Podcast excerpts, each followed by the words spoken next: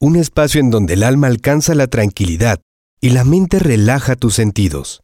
Bienestar emocional, un lugar para encontrar el equilibrio con la doctora Miroslava Ramírez.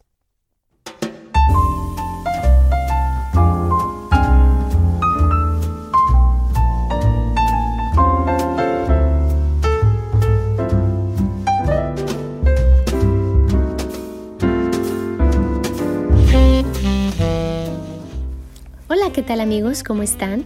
Soy la psicóloga Miroslava Ramírez. Hoy voy a llevar hasta tus oídos la respuesta a una pregunta frecuente que me hacen muy, muy, muy seguido en la consulta. ¿Es posible cambiar? En muchos de mis podcasts hemos hablado de muchísimos temas relacionados con esta pregunta. Eh, de cómo la infancia a veces condiciona nuestra personalidad en el futuro. La pregunta que voy a desarrollar ahora es si es posible modificar aspectos profundos de nuestra forma de ser en la edad adulta. Ser menos obsesivo, superar por fin esa, esa tendencia a la tristeza, ser menos ansioso. Muchas personas desean cambiar aspectos de su forma de ser, pero no siempre es sencillo, te lo tengo que decir honestamente como psicóloga. Una cosa es superar una mala racha, ¿verdad? Y otra muy distinta es cambiar algún aspecto de la personalidad. Una cosa es estar triste tras la ruptura con tu pareja y otra, por ejemplo, es ver la tristeza como una compañera de vida permanente desde hace muchos años. A ver, ¿dónde estás tú? La personalidad es nuestra forma de ser y de relacionarnos con los demás, con el mundo y con nosotros mismos. Con nosotros mismos, la forma en la que nos relacionamos para adentro. Y sí, claro, se forma básicamente en la infancia aunque ésta sigue constantemente en evolución y desarrollo si tú quieres y si tú lo trabajas. Esto de la personalidad tiene que ver con nuestros genes, por supuesto, y con lo que aprendemos y el ambiente donde nos desarrollamos. Por ejemplo, un bebé aterriza en una familia y su personalidad empieza a estructurarse mediante el proceso que los eh, terapeutas o psicoanalistas conocen como identificación. Y esto consiste en que uno asimila en la infancia rasgos de los demás para hacerlos propios y sentirnos pertenecidos a ese a ese clan, a esa familia y sentirnos eh, eh, cercanos, ¿no? Estos rasgos serían, por tanto, como, los, como si fueran como andamios, como tarimas con los que el niño va a ir creciendo y construyendo esa personalidad que, que desea y que desea construir porque es la manera de sentirse seguro. Muchos como psicólogos, eh, como yo, coincidimos en que sí, los primeros años de vida son cruciales para la formación de, la psique, de la personalidad. Se ha visto que si tienes cariño y amor sincero por parte de tus padres cuando eres pequeño, de adulto vas a tener mecanismos de protección contra la ansiedad, por ejemplo. Este, pero por ejemplo, una madre depresiva muy probablemente va a contribuir a que su hijo sea un adulto depresivo unos vínculos muy frágiles, muy débiles en la infancia probablemente son la base de un adulto que va a tener dificultades en sus relaciones personales. Muchos de los problemas que tienen que ver con la estructura, con la forma de ser, suelen devenir de cuestiones no resueltas de la infancia. Así que si hay cuestiones inconclusas en la infancia, te toca a ti como adulto resolverlas en vez de culpar a tus padres. ¿Qué te ganas con culparlos? Eh, la cosa es resolverlas. Así que mira, llegamos a, a cierta edad adulta con las cartas marcadas. Tenemos que aceptarlo. Con un equipaje que no hemos elegido. Cuando la vida aprieta, muchas personas abren sus maletas y no encuentran lo que necesitan para adaptarse no saben cómo. Y entonces están en este constante choque, en este constante impacto contra lo que no pueden aceptar y que no han resuelto del pasado y que se lo van cobrando a las personas del presente o al que encuentre o al que se deje.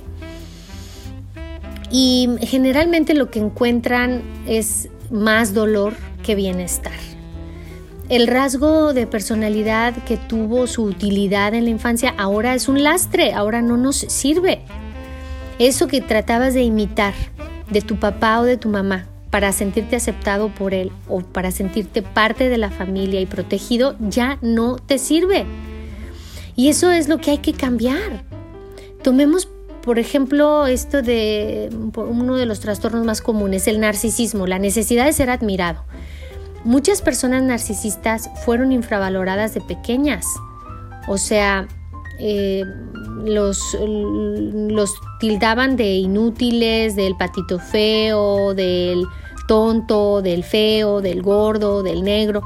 O sea, eh, o, lo contrario, les hacían sentir como muy especiales, como que, ay, no, tú no puedes hacer eso, tú mereces esto otro, tú eres así como la quinta maravilla, al, hacerlos sentir tan validados o tan infravalorados, esto hizo que aprendieran que tenían que llamar la atención. De niño eso pudo funcionar, pero ahora de adulto no puedes ser siempre el centro de atención y seguir sufriendo y exigiendo o actuando cosas para que los demás volteen a verte y te admiren. Entonces, cuando el adulto ve que hay algo en su forma de ser eh, que cojea, que no está bien, que está inestable, eh, generalmente puede plantearse esta pregunta. ¿Puedo cambiar? ¿Es posible cambiar mi personalidad? Bueno, como terapeuta especializada te digo que más que cambiar la personalidad, se pueden cambiar algunos rasgos, y esto es una garantía, que no son adaptativos y que se han convertido en rígidos. Eh, todas las personas tenemos rasgos de todo tipo, positivos y negativos. Podemos ser obsesivos, seguros, ansiosos, valientes. El problema es cuando una persona en casi todas las situaciones es obsesiva, por ejemplo. Porque ese rasgo puede ser práctico en el trabajo, por decir algo, pero seguramente no es práctico en su relación de pareja. Quizás sea más fácil cambiar con 30 años que con 60, ¿verdad? Eh, pero siempre es posible, siempre es posible porque el cerebro es el órgano más flexible que hay. Y, tenemos la plasticidad cerebral y tanta ciencia a nuestro favor que la pregunta más bien debería ser, ¿cómo se puede cambiar? Entendiendo que tu forma de relacionarte te causa daño, ya tienes que aceptarlo. Hay otras formas más sanas de funcionar. No podemos cambiar lo que nos ha pasado en la infancia, no podemos cambiar nuestra historia, pero sí podemos cambiar la huella inconsciente que ha dejado en nosotros esa historia. Cambiar, amigos, no implica únicamente dejar de, hacer cosas obsesivas, dejar de ser dependiente, dejar de ser miedoso, dejar de ser promiscuo. No, no consiste solo en reprimir ese rasgo de ansiedad o de miedo, o de tristeza. Mm, esos rasgos nos ponen zancadilla en la vida, nos ponen, nos hacen tropezar y es nuestra oportunidad ir en esa dirección. Uno tiene que pensar también en qué quiere ser. ¿Va? ¿Quiero dejar de ser depresivo? ¿Quiero dejar de ser ansioso? ¿Cómo quiero construirme? Y para eso tengo que destruirme y el proceso de la psicoterapia es un, proceso de destrucción, deconstrucción, construcción y reconstrucción. El camino del cambio se puede emprender sin ayuda profesional o con ayuda profesional. Si decides emprenderlo sin ayuda profesional, por ejemplo, escuchando este podcast o alguno de mis videos, cada mañana te recomiendo como ejercicio dedicar tres minutitos a lavarte los dientes y 10 minutitos a lavarte tu mente. Intenta saber qué te pasa. Intenta sumergirte en ti. Enfrenta ese miedo. Lleva un diario para ver qué situaciones em, te hacen reaccionar ante determinada manera. Y sé honesto. Pero no todo el mundo tiene la paciencia para hacerlo, ¿eh? O sea, también tú, tú tienes que considerar eso. Es, normal que muchas personas se sientan superadas y digan, no, pues ya no puedo, ¿no? Pero una opción entonces es que busques a un profesional. Con un terapeuta es más sencillo salir de los bucles mentales, de esas malteadas mentales en las que a veces nos perdemos. Y por supuesto, volviendo a la definición de, la personalidad, esta es la forma que tenemos de relacionarnos. Y una terapia psicológica es un espacio para que paciente y terapeuta vivan una relación intensa y especial que permite cambiar. El paciente revive con el terapeuta su forma de relacionarse y si es un buen terapeuta, te va a ayudar. Si el paciente, por ejemplo, es muy dependiente y necesita aprobación, el, terapeuta se va a dar cuenta y, va a, acompañarte a observar esta parte y a, ayudarte, no a darte lo que tú necesitas o quieres oír. Mm, o si, por ejemplo, el paciente es agresivo, lo puede ser con el terapeuta.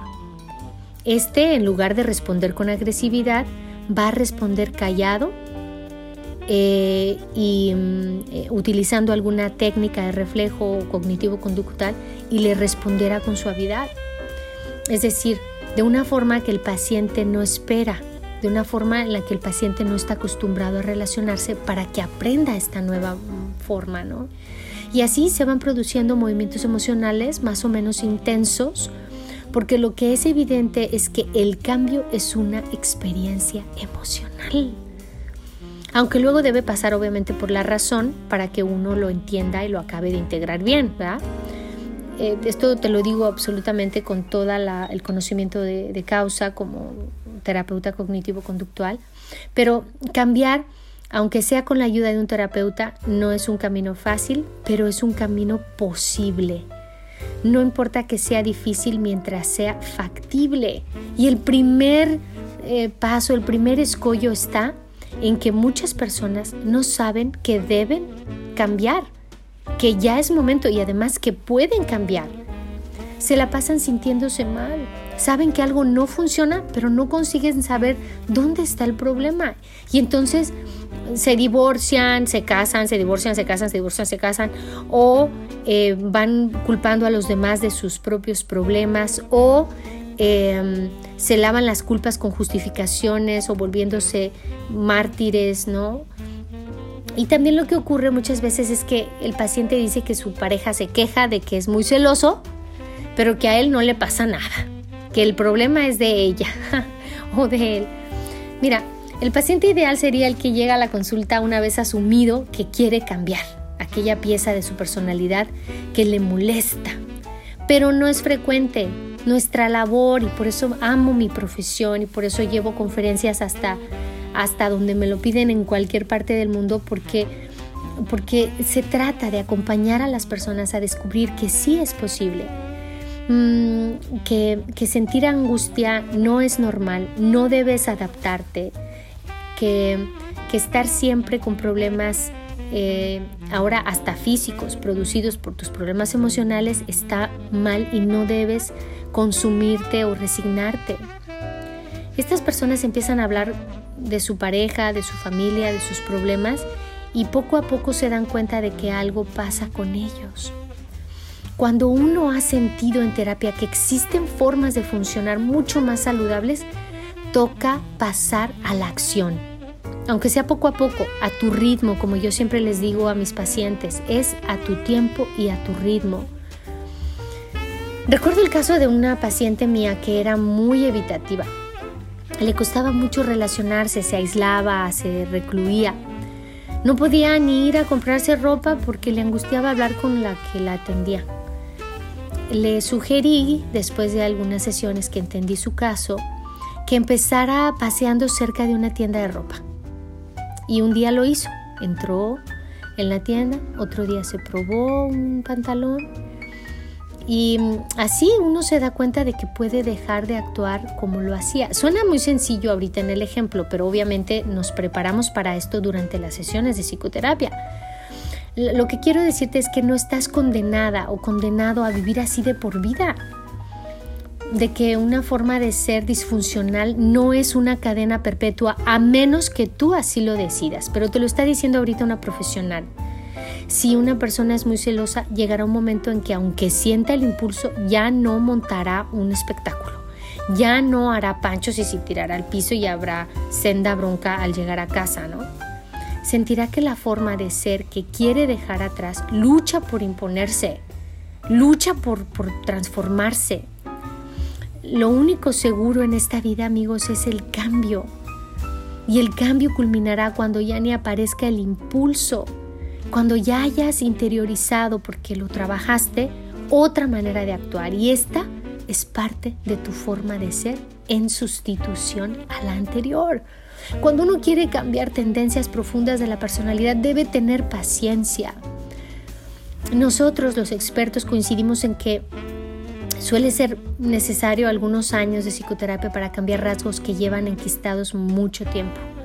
La gente cambia mucho. En varios años de lucha puedes transformar tu vida, pero a veces ni siquiera tienen que ser con la misma frecuencia. A lo mejor inicias unos meses y después vamos distanciando la consulta. Aunque no sea un proceso lineal, ¿verdad? Porque puede ser cíclico, lo normal es que en un proceso de cambio uno sienta que avanza, que retrocede, que se estanca. Siempre les digo a mis pacientes que esto es parte del proceso de cambio, el retroceder, el estancarse. Pueden pasar semanas o meses sin que uno note nada especial. Y un día sientes que ya no haces lo que hacías, que ya no te pones irascible en situaciones en las que solías reaccionar así, que ahora inmediatamente después de regarla, como decimos en México, te das cuenta y dices, no, no, no, a ver, espérame, espérame, espérame. Esto es mío, discúlpame, lo tomo. Pero, ¿qué ocurre cuando alguien dice, quiero cambiar pero no puedo? ¿Alguien puede querer y no poder? ¿Tú qué opinas? Déjame estos comentarios aquí, aquí abajo en la sección de comentarios, por favor.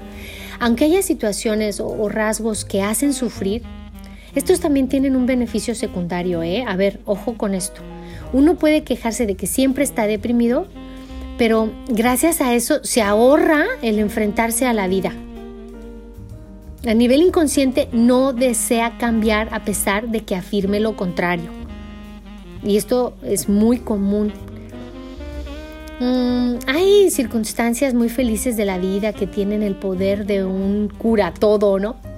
Una persona puede llevar varios años de terapia luchando contra esa tendencia a la tristeza, a la melancolía, a volver al pasado. Y un día llegar a consulta cantando de alegría porque ha encontrado el amor.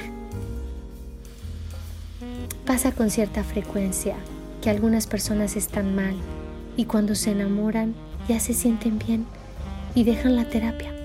Pero hay que tener cuidado porque es el canto de las sirenas, ¿eh? Decía Freud que las curas por amor duran poco. Tampoco es sencillo que asumamos que uno tiene rasgos negativos. ¿eh? Em, el amor a veces nos enseña la paciencia. Cuando alguien es capaz de amarnos y nos enseña a tolerarnos a nosotros mismos, a, a mirarnos sin juzgarnos, eso nos enseña a sentirnos en paz, aceptados, no juzgados. ¿no?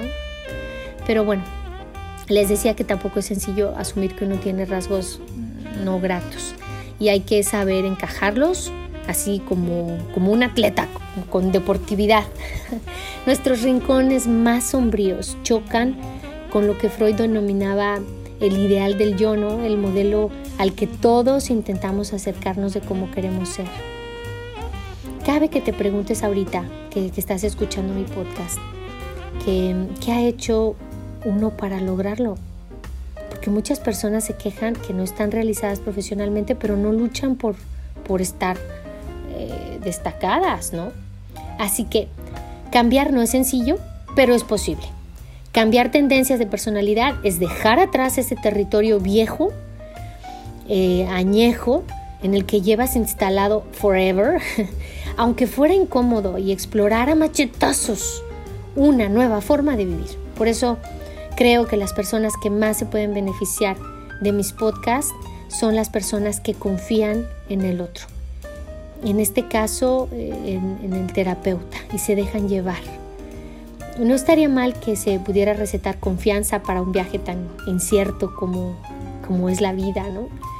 A mí me gustaría poder recetar, valentía y control y generalmente esto lo hago como psicóloga. Les receto a mis pacientes valentía y control. Valentía porque creo que el rasgo de personalidad doloroso más frecuente es la tendencia a ser ansioso. Y la ansiedad tiene que ver mucho con el miedo a la vida. Y control para que uno sienta que puede autogobernarse, que tiene riendas de su vida para llegar al final del viaje y lograr el premio gordo, amigos.